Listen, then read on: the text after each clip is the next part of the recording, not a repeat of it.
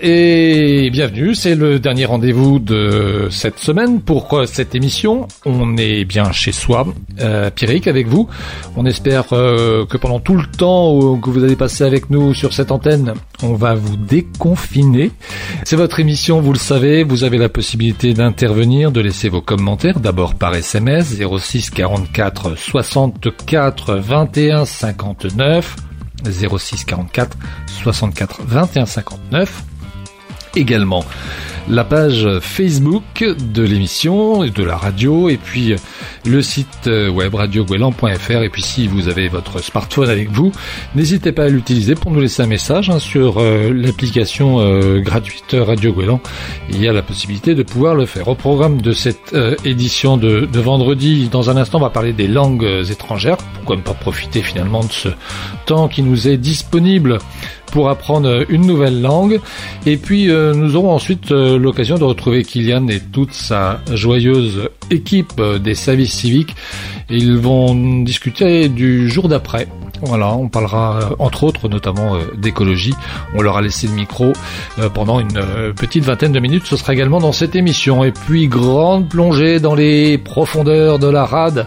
Après avoir vogué sur sur la rade hier, on va s'enfoncer un petit peu profondément euh, sous l'eau cette fois-ci avec Jean-Marc qui nous reviendra en fin d'émission avec sa chronique et puis Nicolas Mélis c'est son tour du monde des rédactions pour voir comment est traitée cette actualité du Covid euh, un petit peu partout dans le monde. Soyez les bienvenus, euh, cette émission elle commence maintenant. Radio Guélan, la radio, la radio qui vous donne la parole. Et on débute cette émission, on est bien chez soi avec une activité que vous pouvez très bien faire chez vous, c'est apprendre une langue. Bah oui, pourquoi pas. Euh, pour euh, en parler, on a fait appel à la polyglotte de l'équipe. Bonjour Claire. Bonjour à tous. Bonjour J'aurais dû dire hello Claire. hello everybody. on va parler des langues avec vous euh, et notamment ben voilà pourquoi profiter de ce temps qui nous est disponible pour ne pas apprendre une langue, par exemple, ça me paraît être une bonne idée, non? Exactement, oui, c'est vraiment euh, euh, le confinement nous permet vraiment en fait euh, de revoir un petit peu nos objectifs professionnels et pourquoi pas d'apprendre une nouvelle langue. Alors ça peut être le cas pour vraiment toutes les générations puisque voilà des étudiants ont peut-être envie de pratiquer une langue et il existe un site internet qui peut nous permettre de parler anglais ou autres, hein, l'espagnol, le chinois, etc. moi, je fais partie d'une génération qui a appris euh, l'anglais à l'école euh, de manière très, on va dire, voilà, vraiment très, très, très, très scolaire. Euh, et je pense que beaucoup de personnes de ma génération, voire même la génération un petit peu après, ben on parle des, on parle anglais comme une vache espagnole, en fait. On n'a pas pratiqué globalement. Et oui, c'est vrai que hum, dans le monde, le français est pas trop connu pour euh, reconnu en tout cas pour euh, euh, pour être très très bon en anglais, notamment de par son accent. Mais c'est vrai que le, la principale problématique, c'est qu'on ne parle pas suffisamment.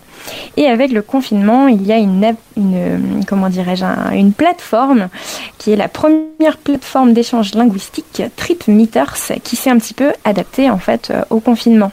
Alors on va présenter cette euh, plateforme, TripMeters, ça s'écrit T-R-I-P, et puis plus loin Meters, donc avec deux E.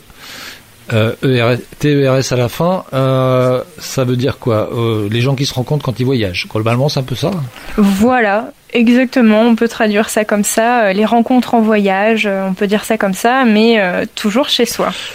En tout cas, pendant le confinement. Dans la vraie vie, pas confinée, elle fait quoi cette application?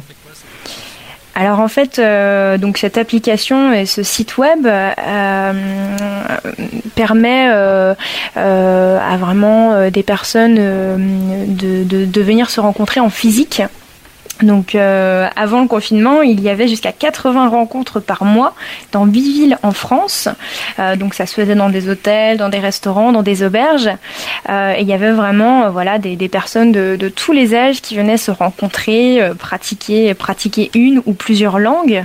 donc voilà, toujours avec plusieurs activités. Ça pouvait être des jeux ou simplement des, des sujets de discussion lancés sur la table.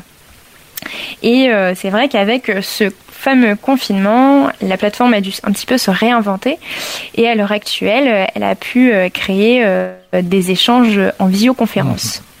Donc on est passé finalement, parce que qu'on comprenne bien euh, cette, euh, cette plateforme-là, avant, elle organisait des rencontres, comme il y a des rencontres des passionnés des deux chevaux, des passionnés de la moto. Là, il y a des passionnés de la langue et on se rencontre dans des endroits. Et on se voilà. Le but du jeu, c'est de rencontrer des gens qui partagent la même passion, c'est ça? Tout à fait, exactement, la même passion, la même envie. Alors il faut savoir que ça reste euh, très très bienveillant, c'est-à-dire que si vous commencez à pratiquer une langue, euh, voilà, vous commencez à avoir un petit peu euh, les éléments théoriques, la grammaire, l'orthographe, etc. mais on sait tous très bien que pour bien parler une langue, il faut la parler. Donc soit on part en voyage, soit on peut tout simplement voilà la pratiquer. Donc depuis le confinement euh, donc le, évidemment, le mode de rencontre a, changé. Aujourd'hui, on se rencontre en ligne. Comment ça marche? Alors en fait, c'est très simple, Pierrick. Il suffit tout simplement de se connecter au site web et euh, vous allez avoir possibilité de choisir euh, plusieurs créneaux. donc on peut choisir de parler, enfin de s'intégrer à un groupe de, de, français ou de multilangues. On choisit, voilà, si on veut parler une ou plusieurs langues. Alors en général, ça va être deux langues. Euh, les groupes sont constitués euh, de six personnes maximum. Euh, mais voilà, on peut on peut en avoir beaucoup moins. L'idée, voilà, ça va être de choisir en fait le créneau qui nous intéresse. À savoir que pour s'y inscrire, en fait, c'est tout simple. donc, on choisit le créneau et on a plusieurs forfaits. Donc, soit en fait, on crée le créneau et dans ces cas-là, ça va être gratuit. Donc on est aussi organisateur, donc ça va être à nous un petit peu euh, euh, de gérer le programme de cette session. Ou alors on peut tout à fait s'inscrire pour euh, des, créneaux en illimité, donc ça va être un budget de quelques euros par mois pour, pour participer à autant, autant de créneaux qu'on veut. Et ici, dit quoi dans ces, dans ces créneaux? Alors, euh, il y a vraiment euh, tous les sujets qui sont abordés, euh, et c'est vrai que avec le, avec la situation actuelle, le sujet qui revient souvent, c'est quand même le confinement, comment chacun le vit. donc là, on voit vraiment, on rencontre vraiment des, des façons de voir la chose différentes. On se donne aussi des, des astuces. alors, ça peut être des astuces, par exemple, à comment est-ce que vous vous pratiquez une langue? Ou tout simplement aussi euh, comment vous faites pour que le confinement euh, ne soit pas trop euh, long, comment comment le rendre quand même utile au final, que ce soit professionnellement ou personnellement? Alors on a dit tout à fait au début de cette interview que le confinement c'était un, bon moment finalement de mettre ce temps à profit pour apprendre une langue. Là pour le coup avec Trip Meters, il faut déjà quand même parler. déjà la langue, au moins en maîtriser les les bases, il y a possibilité de, pour un débutant zéro de se connecter à la plateforme et d'apprendre alors oui, tout à fait. Il y a sur la plateforme en fait euh, euh, des aides, euh, voilà, des, des, des, personnes qui peuvent conseiller sur l'apprentissage d'une langue aussi. c'est aussi leur, leur autre service en fait sur cette plateforme. il y a aussi énormément de, de, de, sites web, d'applications qui nous permettent de le travailler, de travailler les basics. Euh, donc il y a aussi euh, des applications comme Babel qui proposent quelques mois en plus euh, d'offert, si je ne dis pas de bêtises. donc voilà, on peut, on peut avec quelques bases arriver quand même sur sur ce genre de rencontres qui sont vraiment très bienveillantes. Donc on le voit bien, il y a vraiment il y a vraiment tous les niveaux et il y a vraiment une solidarité, une écoute, une compréhension de chacun de, de ses difficultés euh, ça se fait toujours avec le sourire, euh, beaucoup de beaucoup de rire aussi parfois. Euh, donc voilà. Regarder des séries ou des films en version originale sous-titrée, c'est bien aussi? Alors oui, tout à fait. Alors c'est vrai que. On peut apprendre comme ça? Bien sûr. Euh, alors en plus, je, parle d'expérience personnelle, mais je sais que j'ai beaucoup utilisé euh, justement Netflix, alors en l'utilisant en, jouant avec les euh, les versions françaises, les versions originales, les sous-titres. Et c'est vrai qu'au bout de au bout d'une ouais voilà une dizaine de saisons de d'épisodes, j'ai quand même réussi à, à avoir une certaine capacité d'écoute, puisqu'au final, voilà pour pour comprendre une langue, il faut il faut aussi euh, faire travailler son oreille. Donc c'est vrai que ça aide énormément. Et c'est d'ailleurs, je trouve, en complément en fait de TripMeeters, euh, puisque c'est vrai que sur cette plateforme, on va rencontrer euh, voilà, euh, vraiment euh, toutes les nationalités, toutes les, tous les accents du coup. c'est vrai que voilà, on peut rencontrer des, des, Français qui ont des accents très prononcés ou des Français qui ont un accent vraiment vraiment très léger. donc en fait, voilà, utiliser Netflix, utiliser des films en version originale, c'est vraiment en complément de cette de cette rencontre là. Et je trouve que l'avantage aussi majeur de TripMeeters, c'est qu'on ouvre un petit peu son horizon défaut de pouvoir voyager, on peut euh, voyager un peu mentalement. Euh, euh, voilà, j'ai pu rencontrer hier notamment une chinoise qui nous parlait de, du déconfinement qui, commence à être vécu, du retour à la nature, etc. Et c'est vrai que ça nous donne un peu d'optimisme aussi sur sur la suite de ce confinement. Merci Claire pour tous ces précieux conseils. Merci Je peux vous confier une mission, mettre sur la page Facebook puisque vous vous occupez également de la communication de cette de cette émission. Nous voilà nous, nous, centraliser quelques liens intéressants. Si on a envie d'apprendre euh, une ou plusieurs langues, hein, d'ailleurs, on peut pas, on n'est pas obligé de se limiter à une seule euh, pendant la, la période de confinement. Vous pouvez nous faire ça? Mais avec grand plaisir, Pierrick. Thank you so much. Thanks to you too. Reste avec nous dans un instant. L'émission, elle continue. Euh, on va avoir un débat avec les jeunes du service civique. Kylian et toute son équipe, ce sera tout de suite après cette courte pause musicale. À tout de suite. When I have rencontré you, you was a jeune fille au père, and I put a spell on you. and you roll a bell to me. Together we go partout. On my mob, it was super. It was Friday on my mind. It was a story d'amour. It is not because you are, I love you, because I do. C'est pas parce que you are me, I am you, I am you was really beautiful in the middle of the fool. Don't let me misunderstood. Don't let me, sinon I would. My loving, my marshmallow. You are belle and I are beau. You give me all what you have. I say thank you. You are bien brave. It is not because you are. I love you. because I do. C'est pas parce que you are me I am you, I am you. This is a musical bridge.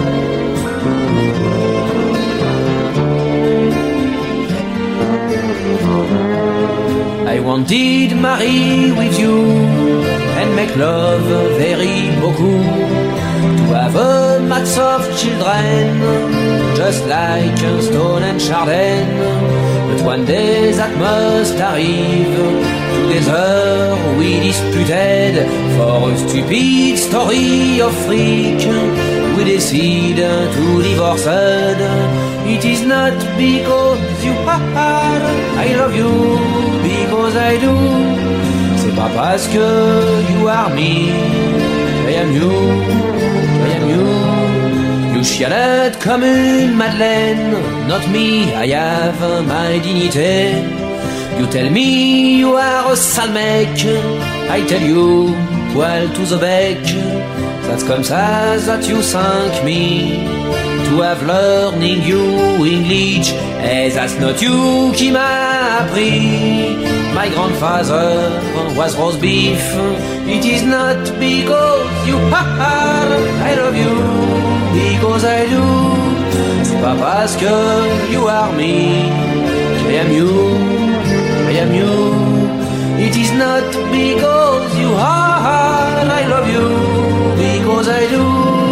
C'est pas parce que you are me, I am you, I am you,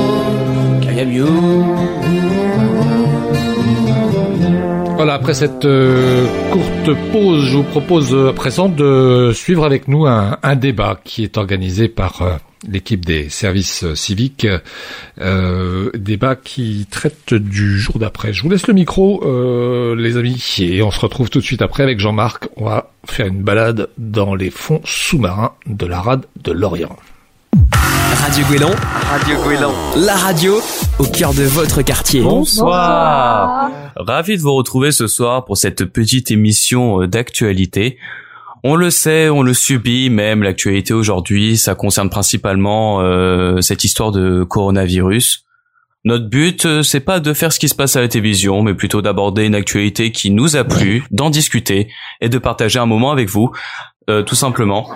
Euh, avant de commencer, juste histoire de nous présenter, donc nous sommes volontaires à Unicité, une association qui organise des actions solidaires par des jeunes en service civique. Et je suis en de très bonne compagnie. Bonsoir Paolo. Bonsoir Maxime. Je suis aussi en compagnie de Léa. Bonsoir tout le monde. Et puis, euh, je laisse la parole à Luna qui souhaitait nous parler d'un sujet. Bonsoir. Alors ce soir, nous allons parler de euh, l'environnement grâce au confinement, enfin plutôt les améliorations environnementales grâce au confinement. Donc comme beaucoup le savent, aujourd'hui plus de 3 milliards de personnes autour du monde sont en confinement à cause de l'épidémie du coronavirus. Grâce à cela, aujourd'hui notre planète est en meilleure forme que jamais. Les eaux de Venise sont redevenues translucides et les poissons y sont revenus. Les dauphins reviennent dans les lieux touristiques et le taux de dioxyde d'azote dans l'air a drastiquement baissé, notamment en Chine et en France où Air Paris a enregistré une diminution des émissions de plus de 60% pour les oxydes d'azote, soit une amélioration de la qualité de l'air de 20 à 30% par rapport aux années précédentes. Cependant, une question se pose.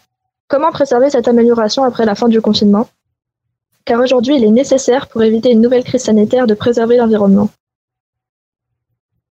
Euh, je vais je vais laisser la, la, la parole euh, à Léa juste après. C'est c'est vrai ça parce que on, on, pourrait on pourrait penser que bah, après ça donc euh, l'économie va repartir de plus belle donc les, les, entreprises vont encore plus produire notamment pour rattraper leur retard. C'est c'est quoi ton avis dessus Léa?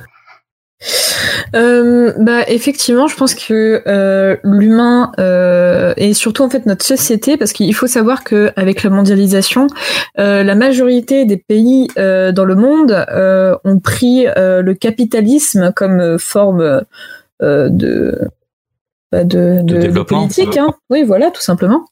Euh, donc effectivement, l'argent reste quand même assez, euh, on va dire, central euh, dans notre société. Du coup, l'environnement, même si c'est de plus en plus dans les, les préoccupations, c'est malheureusement pas forcément le cas pour tout le monde. Euh, d'autant plus que euh, les gens auront sûrement besoin aussi de nourrir leur famille.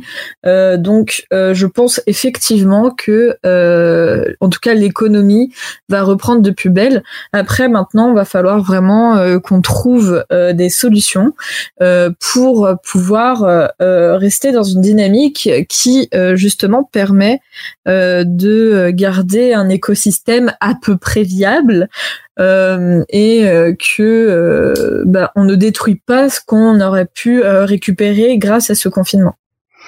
Ouais, c'est super intéressant. je, je, sais que donc Emmanuel Macron et puis les, les autres personnes politiques ont, je, me suis entendu en écho, abordé euh, des, projets d'avenir après ce confinement. Euh, je sais, Paolo, que toi, tu es un petit peu branché là-dessus. Tu auras un avis sur ces décisions-là, de ce qui pourrait être amené après euh, Hmm.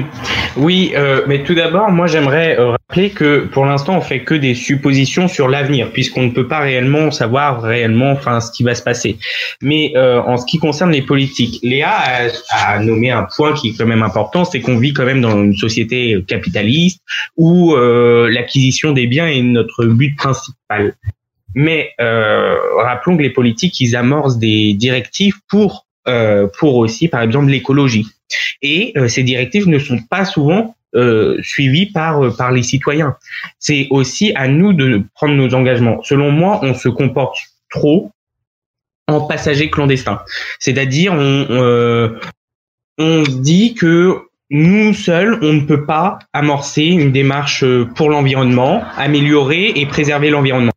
Pourtant, moi, à mon avis, on peut le faire si tout le monde s'y met on peut. Mais il ne faut pas croire que le passager clandestin, on est le seul à le faire, parce que si tout le monde se comporte en termes de passager clandestin, là, le monde ne va pas, ne va pas marcher. Et malgré les initiatives des politiques, ça ne marchera pas, même si euh, leur, euh, leur envie est, est de ça. Ouais, donc en gros, si j'ai bien compris, ce, ce que tu veux dire, c'est que faudrait qu'on prenne des décisions par nous-mêmes. Par exemple, plus prendre les transports en commun, faire des efforts sur le tri des déchets, faire des choses beaucoup plus localement pour que ça ait un impact et un effet un peu boule de neige sur le reste de la société finalement. Voilà, parce que on, on, on reproche souvent aux politiques toutes les mesures euh, qui sont prises et tout ça, euh, des fois à l'encontre de l'écologie, à l'encontre de l'environnement. Mais des fois, elles sont impulsées par nous-mêmes. Et il faut qu'on se réinterroge sur le rôle de chacun. Et selon moi, notre rôle, il est primordial dans notre société. Et c'est avec une impulsion locale, comme euh, tu disais, que je pense que ça peut créer un, effet boule de neige et aller à l'échelle nationale, puis internationale. Ouais. Mm. Euh, Luna, je voulais juste te poser une question. Euh, pourquoi tu as, choisi ce sujet en particulier? Parce qu'aujourd'hui, pour moi, la raison pour laquelle euh, les dernières catastrophes sont arrivées dans le monde ces derniers temps, donc que ce soit le coronavirus, les incendies en Australie ou les inondations à Venise, tout ça c'est intimement lié à l'environnement, au réchauffement climatique, à la déforestation et à tout ce qui se passe sur notre planète euh, et qu'il va falloir euh, malheureusement peut-être sacrifier le confort euh, ultime que l'être humain veut avoir pour préserver notre planète et préserver notre espèce parce qu'on n'est pas, on est à l'aube d'un monde où il y aura de plus en plus de catastrophes naturelles et de plus en plus de pandémies. Si aujourd'hui il n'y a pas d'action concrète faite au, niveau environnemental. Parce que, enfin, enfin j'ai l'impression moi que en soi nous l'impact de de, nous-mêmes euh, en temps enfin avec nos familles euh, d'un quartier qu'on fait en sorte de faire le tri des déchets de pas trop gaspiller de voilà de, de faire euh, de, de faire des petits gestes écolos par-ci par-là. Mais le problème finalement de, de l'environnement que ce qui pourrait polluer la, la planète dans l'histoire c'est les les entreprises c'est les c'est les firmes transnationales oui, je vous rejoins totalement sur ce point. Pour moi, euh, chaque action individuelle est très importante, car euh, on ne peut pas demander aux grandes entreprises d'arrêter de polluer totalement si nous, de notre côté, continuons à consommer du plastique à outrance, euh, de prendre notre voiture à la place de prendre le bus pour faire 5 minutes de trajet. Mais le problème va être évidemment de réduire la pollution dans les entreprises, ce qui passera forcément par une réduction de la consommation, par une réduction de la consommation, que ce soit d'essence, d'électricité, euh, de produits plastiques, de produits polluants. Ce, sera, ce ne sera pas un pas euh, qu'on fera du jour au lendemain, mais c'est une avancée que euh, l'être humain va être obligé de faire à un certain moment. Parce que, enfin, je, je sais qu'il a été mis en place un système de, de quotas. Euh, c'était, je crois, c'était les accords de Tokyo, un truc comme ça. Et en gros, c'est de donner un certain quota de pollution à des entreprises Sauf qu'ensuite, une entreprise qui va sur laquelle il va il va rester des quotas pourra les revendre. Et d'un autre côté, une entreprise qui utilise trop de quotas pourra en racheter. En réalité, du coup, c'est du coup, on, pourrait se demander si, en réalité, les lois actuelles ne sont pas assez suffisantes. Mais quelles seraient les, je sais pas, dans les grandes lignes, les choses qu'il faudrait faire, c'est aux politiques d'amener des, des lois, des, des restrictions euh, euh d'empreinte carbone ou de production de plastique ou c'est plutôt euh, aux entreprises elles-mêmes de, de s'engager économiquement dans une situation qui va les mettre euh, avec le bah, avec le coronavirus les entreprises vont enfin se portent assez mal pour euh, pour certaines. Est-ce que on pourrait se dire bah euh, ouais bah vous êtes déjà dans la galère mais vous allez quand même vous allez quand même investir pour dans des machines moins polluantes dans des productions moins polluantes aussi. Enfin c'est très compliqué quand même de ma part, je pense que euh, dans un monde idéal, chacun se mettrait à l'écologie sans être obligé d'avoir de sanctions par, l'État, que ce soit les entreprises euh, comme les êtres humains, euh, comme les gens lambda, on va dire, sans vouloir vexer personne. Mais en fait, le, j'ai perdu mes mots, désolé. C'est pas grave. Non mais ici, il n'y a pas de langue de bois ici. Hein, c'est euh, c'est comme à la maison. Hein, J'aimerais bien avoir euh, ton avis, Léa, sur le sujet euh, par rapport aux entreprises, tout ça. euh, bah en fait moi euh, je pense que euh, les entreprises en final elles vont comment dire euh, suivre le pas un peu comme euh, vous disiez tout à l'heure. Euh, par exemple, bah, j'aimerais vous proposer un petit truc qui s'appelle le paradoxe de l'environnementaliste. Donc en gros, pour faire simple, c'est plus on détruit la biodiversité et plus oh, pardon, excusez-moi, l'être humain il se porte mieux en fait tout simplement.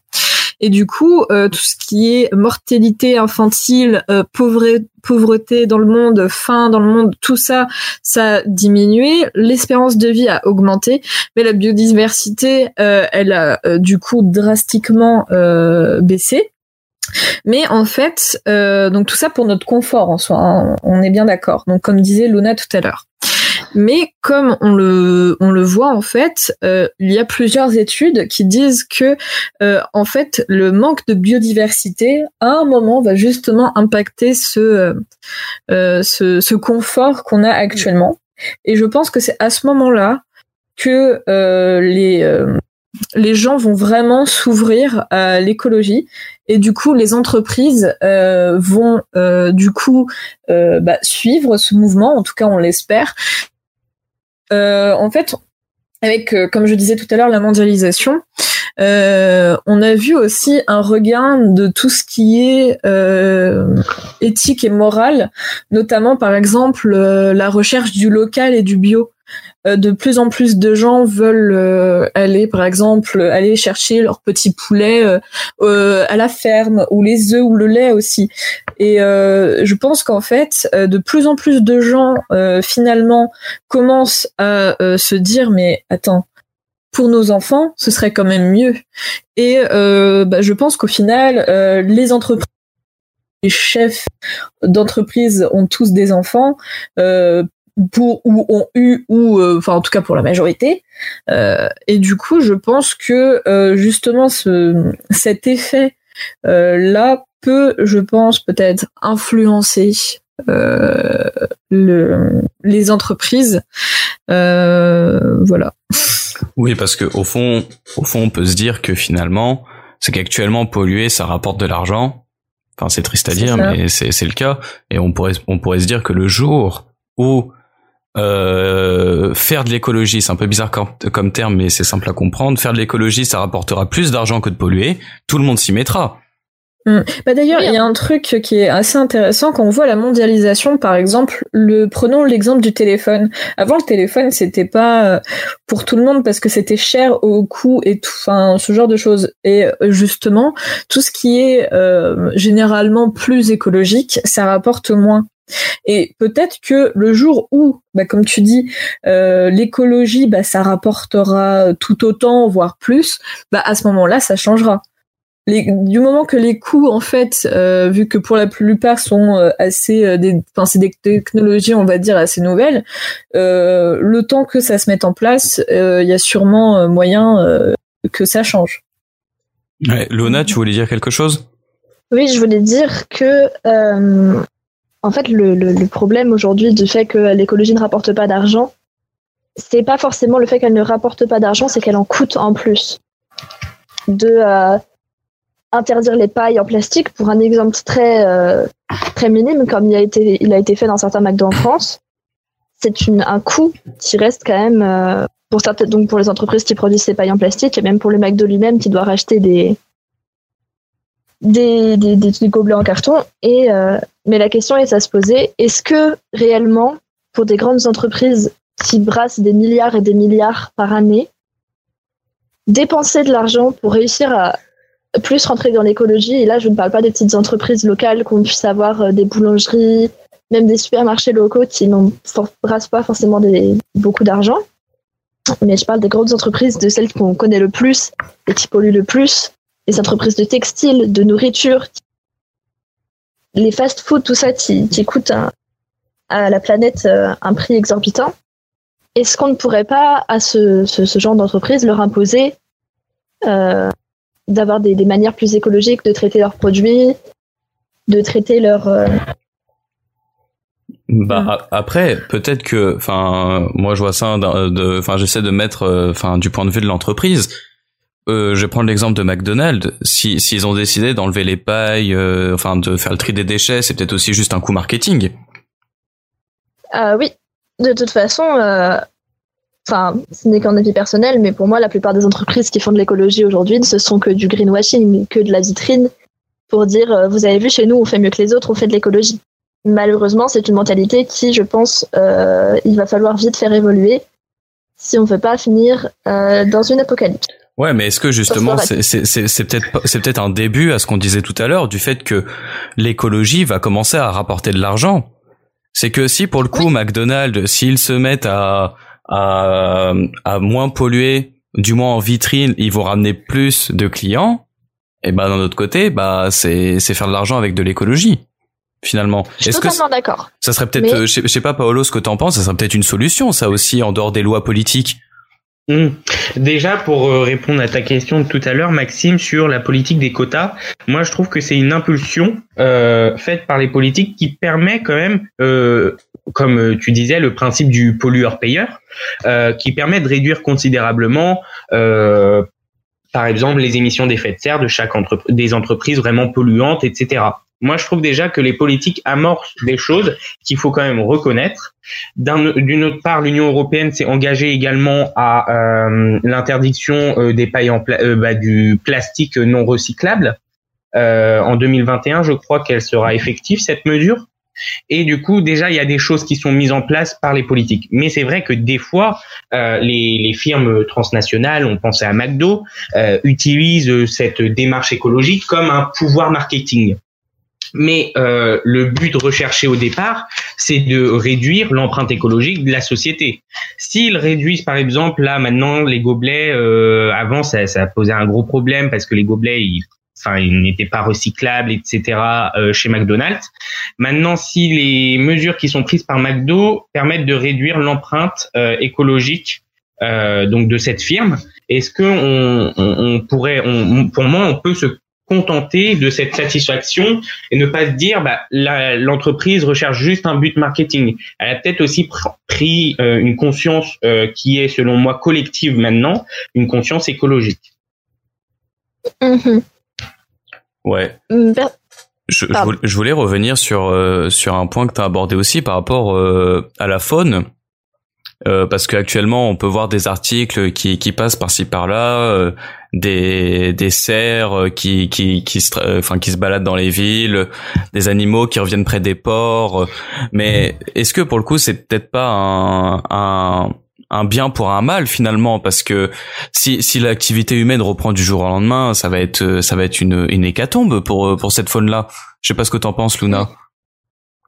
Moi, je pense que des études scientifiques que j'ai pu lire, il y a énormément d'animaux qui sont stressés comme les oiseaux et les poissons dans les ports, qui sont traités par l'activité humaine, que ce soit les entreprises, les moteurs et tout ce qui fonctionne, euh, l'être humain en général, et qu'aujourd'hui, la raison pour laquelle on entend plus les oiseaux, on voit plus d'animaux dans les ports et qu'on voit plus d'animaux en ville, c'est justement parce qu'il n'y a plus cette présence humaine et donc il y a moins de, euh, de stress pour les animaux. Personnellement, je pense que si d'un coup d'un seul tout reprenait comme avant, que toutes les entreprises se remettaient à marcher, que toutes les voitures se remettaient à rouler, à ce moment-là, on reviendrait au point sur lequel on était avant le confinement. Donc, euh, un stress chez les animaux et surtout euh, les animaux qui iraient se remettre euh, dans les campagnes où ils seront probablement pas beaucoup mieux qu'en ville, vu ce qui se passe en ce moment. Mmh. Mais après, cela, pour moi, ça coule de la responsabilité de chacun. Que ce soit pour, bah. euh, je, je vais, je vais pas condamner l'employé qui va prendre sa voiture pour aller à l'usine. C'est pas du tout ce que je dis. Je dis que par exemple, si on repart sur euh, la partie sur le l'économie et l'écologie, je pense qu'à la fin du confinement, il y a énormément de personnes hein, euh, qui vont prendre leur voiture pour aller au McDo parce que ça fera deux mois qu'ils n'auront pas mangé McDo et qu'ils veulent se faire plaisir. Et pour moi, la responsabilité de chacun serait de se dire on n'a pas été là-bas pendant deux mois, on n'a pas utilisé notre voiture. Est-ce qu'on peut ne pas le faire encore pendant un certain temps, histoire qu'on arrive à qu'on arrive à avoir le temps à trouver des solutions pour pouvoir mêler euh, notre vie d'être humain et euh, la vie des animaux et euh, de l'écosystème en général? Ouais, mais finalement, la, biodiversité, c'est, enfin, c'est, quelque chose qui est assez sensible finalement. Donc, le fait que ça reprenne du jour au lendemain comme ça, ça peut être très perturbant pour eux. Je sais pas, Léa, ce que t'en penses. Bah, de toute façon, ça va pas reprendre du jour au lendemain parce que, euh, bon, pour l'instant, ça reste quand même assez flou. déjà, c'est, on a une date, donc le 11 mai, mais c'est une date sous condition. Donc euh, voilà, et ce serait euh, du coup euh, tout ce qui est McDo justement, tout ce qui est loisirs en règle générale. Ne vont pas reprendre le 11 mai. les étudiants d'études supérieures ne reprendront pas non plus les cours.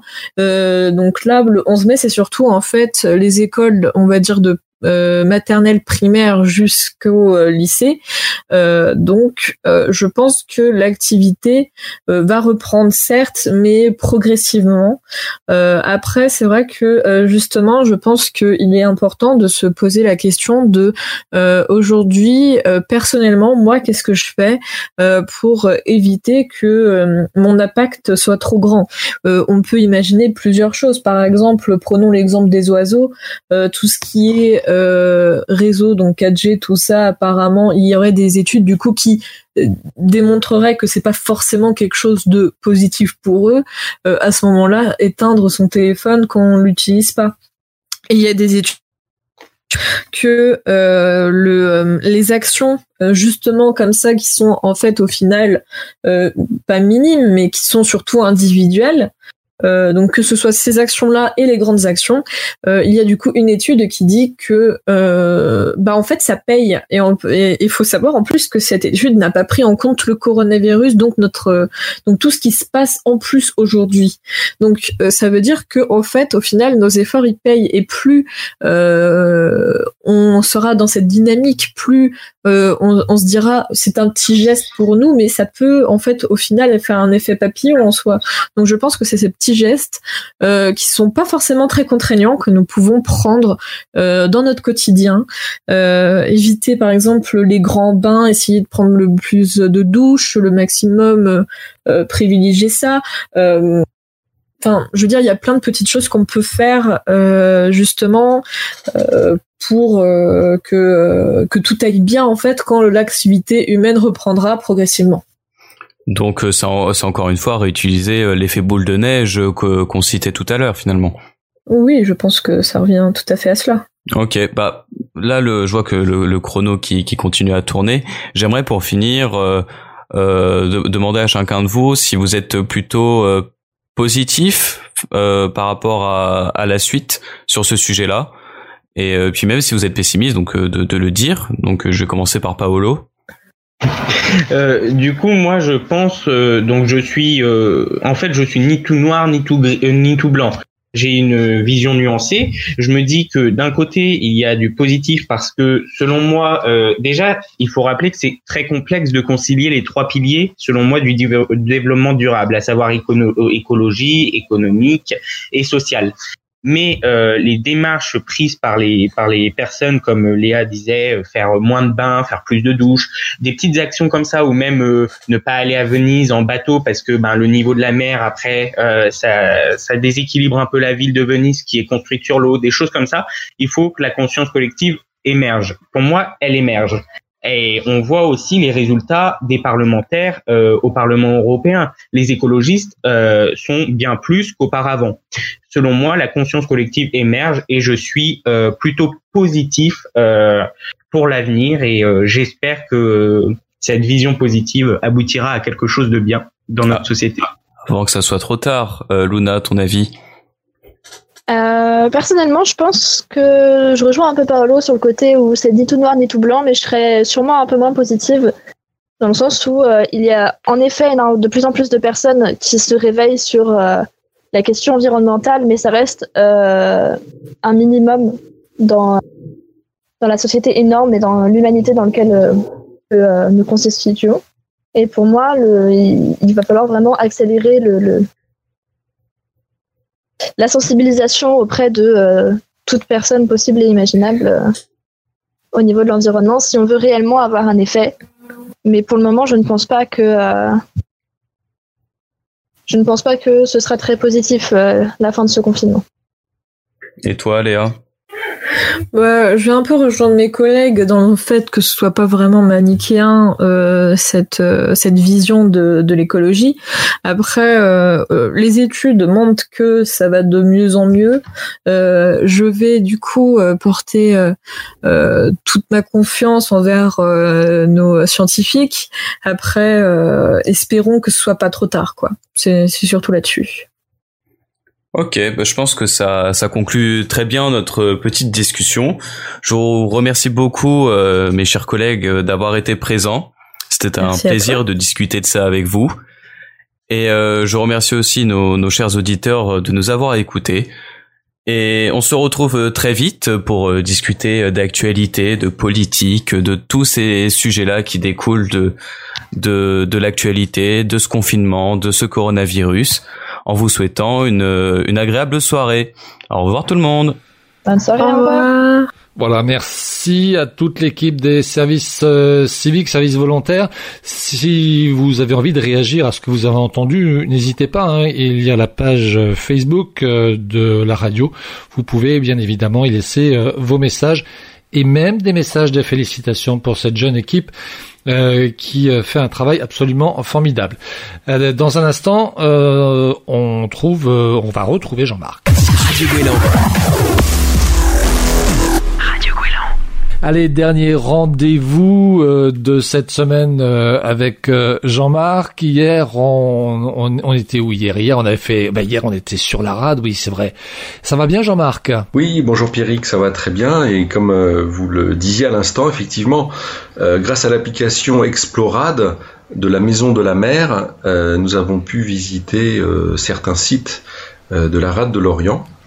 Et aujourd'hui, on va continuer sur cette lancée puisque quelque part, je vous ai emmené sur euh, l'estran.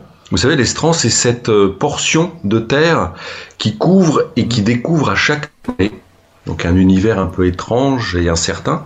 Et eh bien aujourd'hui, carrément, je vous invite à vous équiper de vos masques, palmes et tubas et de descendre avec moi dans les profondeurs océaniques. Peut-être nous falloir un peu plus qu'un tuba, Jean-Marc, peut-être, non? Alors, euh, pour euh, les plus courageux, oui, euh, prendre une paire de bouteilles. Mais bouteilles d'oxygène, on est d'accord, hein? On est d'accord, hein Très bien. Ah, ça va encore jaser les commentaires sur la page Facebook. Vous croyez suis sûr. oh oui. Oh oui, oh oui. Alors on vous écoute Jean-Marc. Eh bien aujourd'hui je vous propose de venir avec moi euh, au musée sous-marin du pays de l'Orient.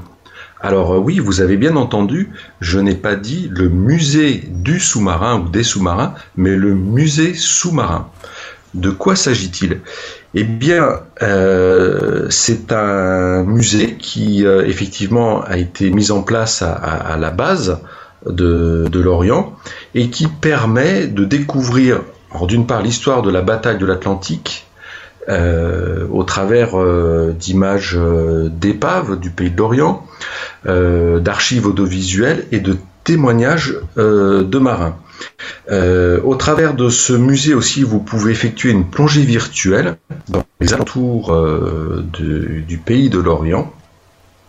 Et vous allez pouvoir euh, découvrir, je le disais, des épaves, mais également la faune et la flore sous-marine. Alors euh, il y a en effet euh, des requins pèlerins qui sont tout à fait inoffensifs mais qui se promènent dans nos parages, mais aussi des dauphins. Ça on voit régulièrement dans la presse, hein, des dauphins qui viennent croiser au large ou même parfois dans, les ports euh, environnants de, l'Orient. Mais aujourd'hui j'aimerais plus attirer l'attention de nos auditeurs sur les épaves et notamment sur deux épaves historiques qui sont vraiment très très proches euh, de la vie de, l'Orient. Alors je vais commencer par euh, une épave qui s'appelle l'Isère, la frégate Isère. Euh, et je crois que vous êtes plongeur hein, lorsque nous sommes déconfinés. Oui, oui, Donc vous avez dû en entendre parler. Absolument. Alors, je vais vous faire un, bref historique de, ce navire qui a été armé euh, en 1872 et qui était donc euh, quand même un, un barque euh, qui, avait comme vocation les transports. Il était capable d'embarquer jusqu'à 400 tonnes de charbon, par exemple. Alors il était quand même intégré à l'armée française, à la marine euh, nationale. Il y avait 69 hommes euh, à, bord, euh, des canons, etc. alors pourquoi on va s'y intéresser aujourd'hui? Bien parce que il a coulé à l'aplomb du port Sainte-Catherine de Loch-Michelic, donc juste en face de l'Orient. Ce navire a une histoire très très particulière puisque c'est ce bateau qui a transporté euh, la statue de la liberté en morceaux et qui a donc été assemblée euh, à, New York. Donc euh, il y avait 210 caisses qui ont été mises à, bord.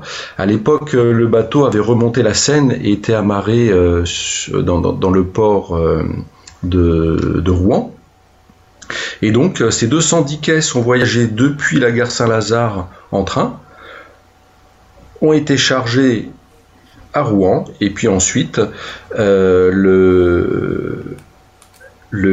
en 1885, hein, je ne sais plus si je vous l'avais dit, le, bateau est arrivé sur euh, euh, les, les, quais de New York. Alors l'histoire ensuite de ce bateau est moins glorieuse puisqu'il a été désarmé en 1909 au port de Rochefort.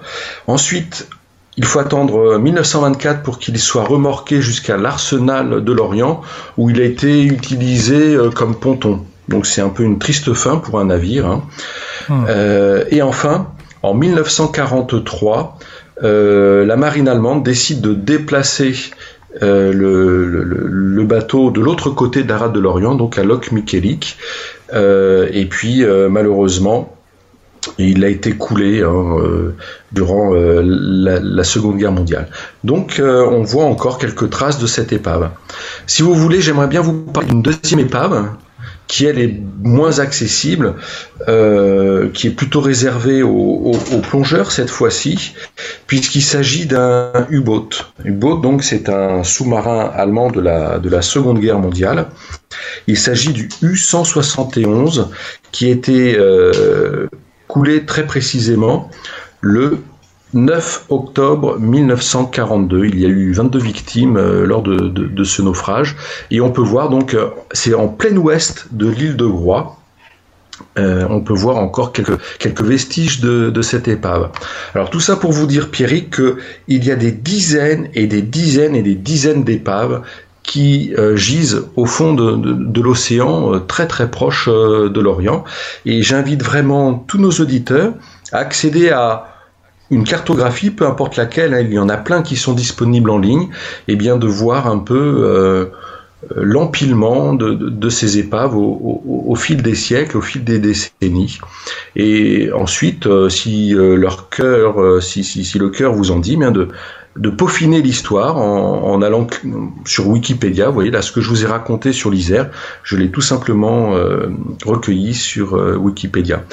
Donc pour terminer sur cette chronique, euh, c'est une invitation à aller chercher l'information par soi-même, à aller comprendre et à aller ouvrir l'histoire comme ça, porte après porte, tiroir après tiroir. C'est toujours très enrichissant. Voilà, merci Jean-Marc, c'est la fin de cette émission. Merci de nous avoir suivis. On se retrouve euh, désormais lundi. Euh, lundi, ça sera, bah oui, lundi, tiens, ça fera un mois pile, poil, qu'on se retrouve euh, chaque jour. bah, on va essayer de marquer le coup, tiens, on vous en dit pas plus, mais on va essayer de trouver un moyen pour marquer le coup à partir de lundi prochain. Et d'ici là, évidemment, prenez soin de vous, restez chez vous, parce qu'on est bien chez soi. Welcome to Good Morning Scotland. Vous écoutez la première, les 8h. Las mañanas de Radio Nacional. This is the WCBS 880 Morning News Roundup. Ici Radio-Canada. Bonjour à tous, direction l'Italie avec le journal de la RAI ce matin. Un accord de principe mais pas encore un accord des pays européens pour une relance commune de l'économie.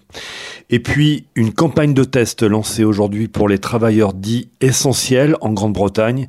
Explication dans un instant avec le journal de BBC4. Tout de suite, le radioscope de Radio Balise.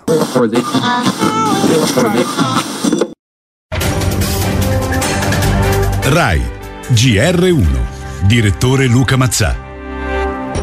Emergenza coronavirus a Bruxelles, tutti d'accordo per dare vita a un fondo per la ripresa economica. Si parla di migliaia. La RAI en Italie revient ce matin sur un accord de principe trouvé par le Conseil européen hier pour un grand plan de relance économique. On parle de milliards et de milliards d'euros.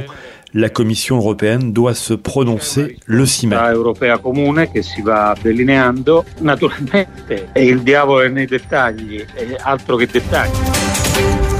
Buongiorno da Sabrina Baldetti. Primo accordo in Europa per risollevare l'economia. Premier accord ou préaccord européen pour relancer l'économie touchée par le Covid-19. Un grand plan de relance qui doit être défini désormais dans ses modalités de financement. Health and safety. Siamo tutti d'accordo nel mettere la salute e la sicurezza. Nous sommes tous d'accord pour donner la priorité à la santé et à la sécurité de nos citoyens, a déclaré le président du Conseil européen à la fin du sommet. Il Recovery Fund, un fondo per la ripresa da realizzare con urgenza. Un sommet qui a décidé de mettre en place un fonds de relance, un fonds à acter d'urgence comme l'ont demandé l'Italie et l'Espagne qui demandent non pas un prêt mais une subvention. C'est le pourquoi du report des modalités de financement. Des pays comme les Pays-Bas, la Suède, la Finlande refusent encore cette idée de subvention, alors que l'Espagne, l'Italie, la France, mais aussi l'Irlande penchent vers un endettement commun pour remonter l'économie. subito sulle modalità con cui il fondo verrà finanziato.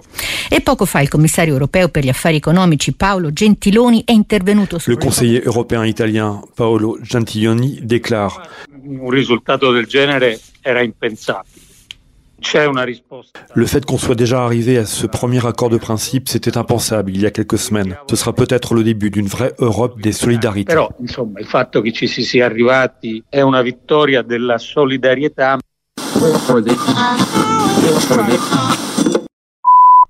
It's six o'clock on Friday, the 24th of April. Good morning. This is Today with Justin Webb and Michelle Hussein. The headlines this morning up to 10 million essential workers and their families. Les titres de BBC4, plus de 10 millions de travailleurs dits essentiels et leurs familles en Angleterre peuvent désormais commander un test coronavirus en ligne. Public Health England says that from today, up to 10 million essential workers and their families will be able to book a test to tell À partir d'aujourd'hui, 10 millions de travailleurs dits essentiels et leurs familles seront en mesure de réserver un test leur permettant de savoir s'ils portent le virus. Cela concerne les professeurs, les travailleurs sociaux, les employés des supermarchés et des transports. Health editor Hugh Pym reports. Le gouvernement pense être capable de mettre à disposition plus de 100 000 tests quotidiens d'ici à la fin du mois. Dès l'apparition des symptômes, ces travailleurs dits essentiels pourront accéder à ces tests pour eux et pour leurs familles, soit en les commandant eux-mêmes, soit via leur employeur. 31 centres de tests vont être créés euh, dans le pays et des tournées auront lieu sur les lieux de travail, certains organisés par l'armée. Places including care homes. The government target for virus testing still looks challenging. L'objectif du gouvernement de fournir assez de tests semble difficile à atteindre. Sur les 100 000 tests quotidiens promis, le rythme serait aujourd'hui de 50 000.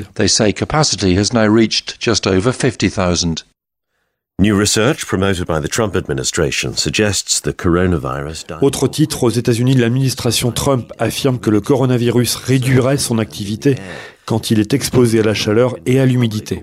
L'étude avancée n'est pas encore publiée et reste sujet à caution.